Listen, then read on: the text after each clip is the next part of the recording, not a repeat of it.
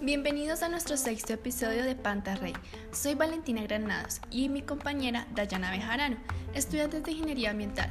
Con la idea del profesor Alex Trujillo, este es un podcast de mecánica de fluidos y está dirigido tanto a estudiantes de ingeniería como a personas que quieran desentrañar con conceptos de fuerzas distribuidas, fuerza concentrada, diferencia entre centroide y centro de presión.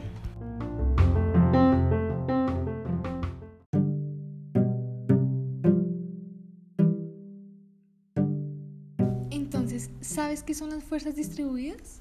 Imaginemos que tenemos una superficie plana sumergida, donde hay fuerzas distribuidas que actúan en todo un área. A mayor profundidad aumenta la presión hidrostática y fuerza. Mm, siendo así, ¿qué sería la fuerza concentrada?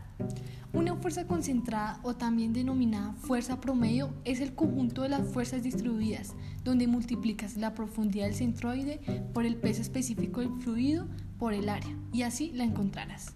Pero entonces, ¿para qué sirve el centro de presión y el centroide? Muy fácil. Para calcular el valor de la fuerza debes utilizar la profundidad del centroide. Y si deseas saber dónde está la fuerza concentrada, debes usar el centro de presión. Pero, ¿cómo identifico el centro de presión y el centroide?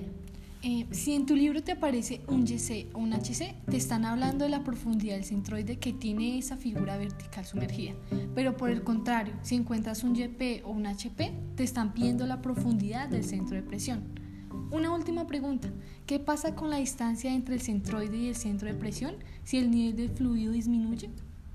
Al disminuir el nivel del fluido en el recipiente, la distancia entre el centroide y el centro de presión también disminuye. En conclusión, son directamente proporcionales.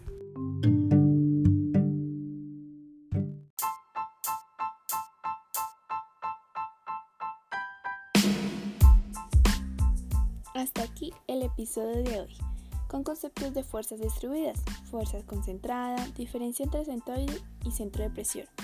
No se pierdan el próximo episodio, estará mejor de lo que creen. Responderemos preguntas como ¿centro de presión? Hasta la próxima. Y como dijo Leonardo da Vinci, la mecánica es el paraíso de las ciencias matemáticas, porque con ella se alcanza el fruto matemático.